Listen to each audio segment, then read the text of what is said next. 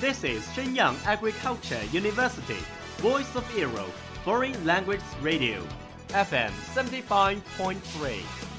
这里是沈阳农业大学时代之声外文广播，调频七十五点三兆赫。 Travel around the Western world, get through your English channels, broaden your horizon. Welcome to E. VOE. 引领资讯潮流，掌控校园高度，用我们的精彩唤醒你的耳朵，收听最流行 V O E，任你听。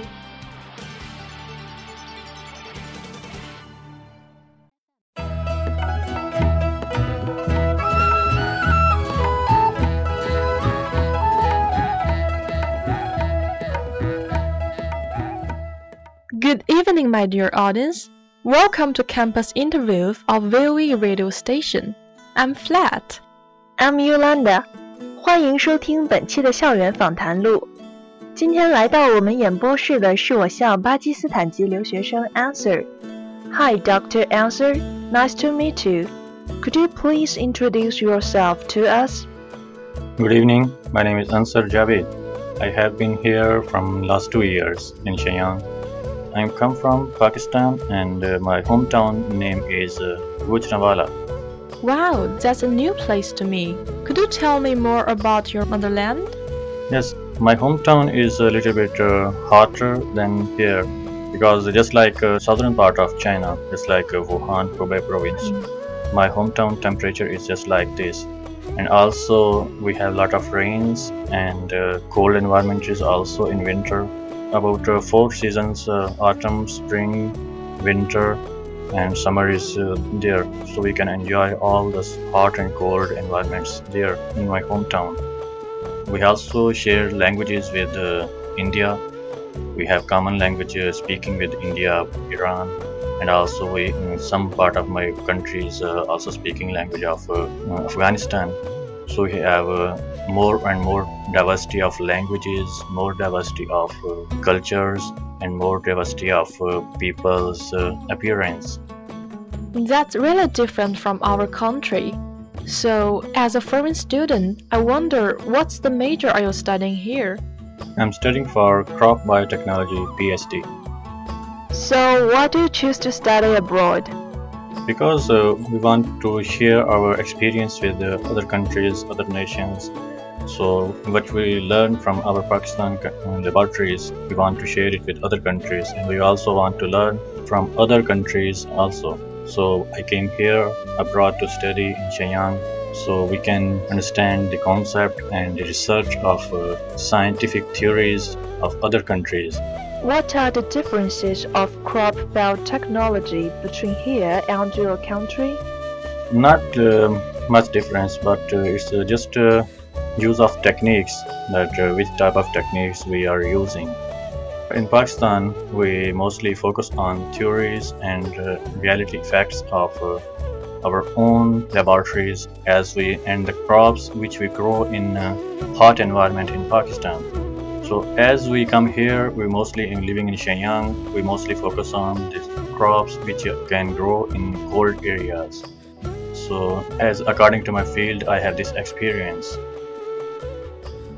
How do you like the food in our school?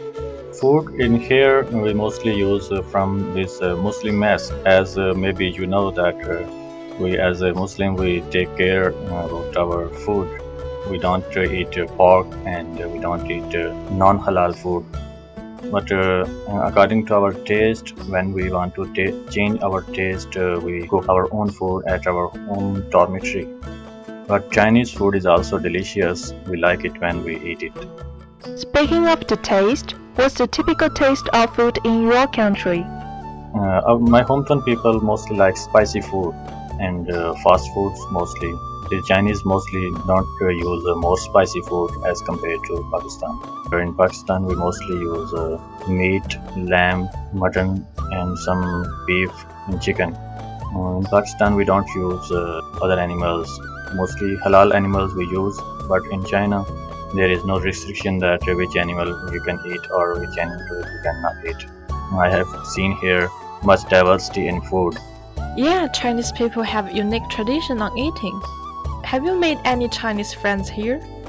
Yes, I have uh, many Chinese friends, more than 30 friends uh, here in China. Some of them are from my lab and uh, some of them from uh, other departments of uh, university. So we try to communicate with the Chinese students and we also participate in their festivals and their cultural celebrations. So we enjoy with Chinese friends. Except Shenyang, have you traveled to other places in China? In Liaoning province, I have visited uh, Xinjiang, Huludao, and Fushun, other than Shenyang. But in other cities of China, I have visited uh, Wuhan, Beijing, and Yichang.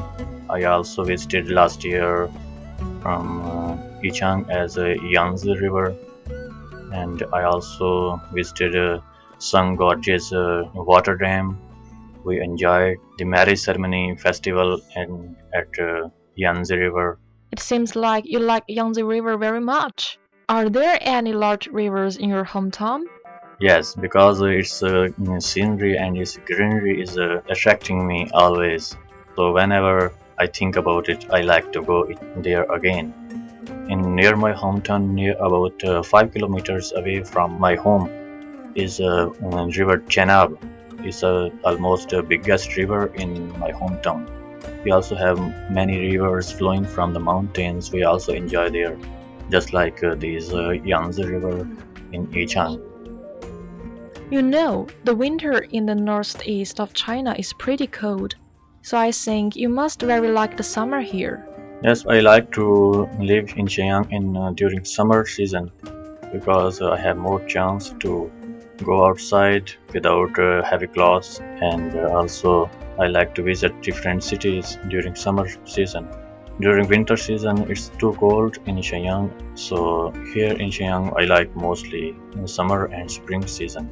It might be related to your major. Yes, it's also one of my good job in China. So because uh, I have a chance to grow my crops in the field, because uh, uh, my field and my major, the crops cannot be grown well in the greenhouse. We want to grow these crops in uh, the field.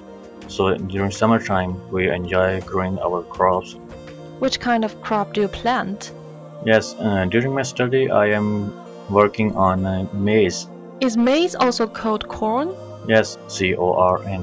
So I grow these uh, plants in my field and uh, for fully maturity and getting seeds. And when we get seeds from these uh, plants, then we grow these uh, seeds in laboratory to give them cold environment and then check their genetic uh, features that uh, which type of genetic features they have changed according to our own choice.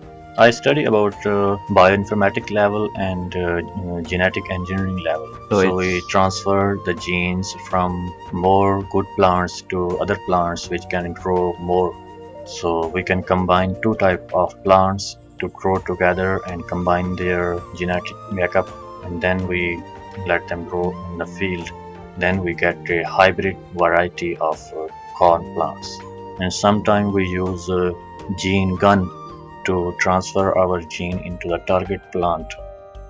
As I know, the songs of your country are very exotic. Could you recommend some good music to us? Yes, it's our you can say national song. It is my favorite personality he sing and last year he died and his name was uh, Junaid Jamshed and uh, I show you how to sing it. Dil dil Pakistan jaan jaan Pakistan dil dil Pakistan jaan jaan Pakistan Wow, thank you. That's so nice. You know, this is a foreign language station, and I think we shoulder the responsibility to help others to improve the ability of speaking foreign language. So, what's your advice on learning foreign language? In learning foreign languages, uh, I have seen that uh, in south part of China, they have uh, more experience of uh, speaking English uh, as compared to northern part of China. When we, for understanding and for learning foreign languages, we need to speak it again and again, and we should know about our vocabulary as I speak English with some of my friends, they want to speak it, but when they cannot speak it, they feel shy about uh, speaking, and then they say that we cannot speak it. So some people, when they try it again and again, they can learn, they can understand their accent and fluence uh, of uh, speaking. Could you please give some advice on nature science studying as you are already doing PhD? Yes, about uh, natural sciences, uh, we need to mm, study uh, these plants according to the lab work, and also we should know the realities and ground realities of uh, field conditions. When they grow it in their farms, they have to face a lot of uh, harsh condition, harsh environment, sometimes hot environment, sometimes too cold environment, and sometimes rainfall, and sometimes strong wind to affect uh, their plants. So and other things also others in all other sciences also when they uh, use these things in uh, the field when they apply it in uh, industry and market they face some problems. So that's why some uh, people don't trust uh, in uh, scientific and natural sciences to develop these type of technologies. But when we understand the ground realities and we can uh, develop some good varieties of plants seeds to grow good in uh, harsh environments so farmers can trust us and they can uh, use uh, easily our recommended varieties of plants at the end of our program may i ask you to say hello in chinese uh, I don't uh, speak uh, much Chinese, but I try to uh, speak it. Let's see what uh, I can speak. 你好吗？ 很高兴来到这里，谢谢大家听我们的节目，再见。Thank you, thank you. That's all for today's interview. 最后，让我们再次感谢 Dr. Ansar 的到来。Bye, goodbye. That's all of today's program. Thank you for listening.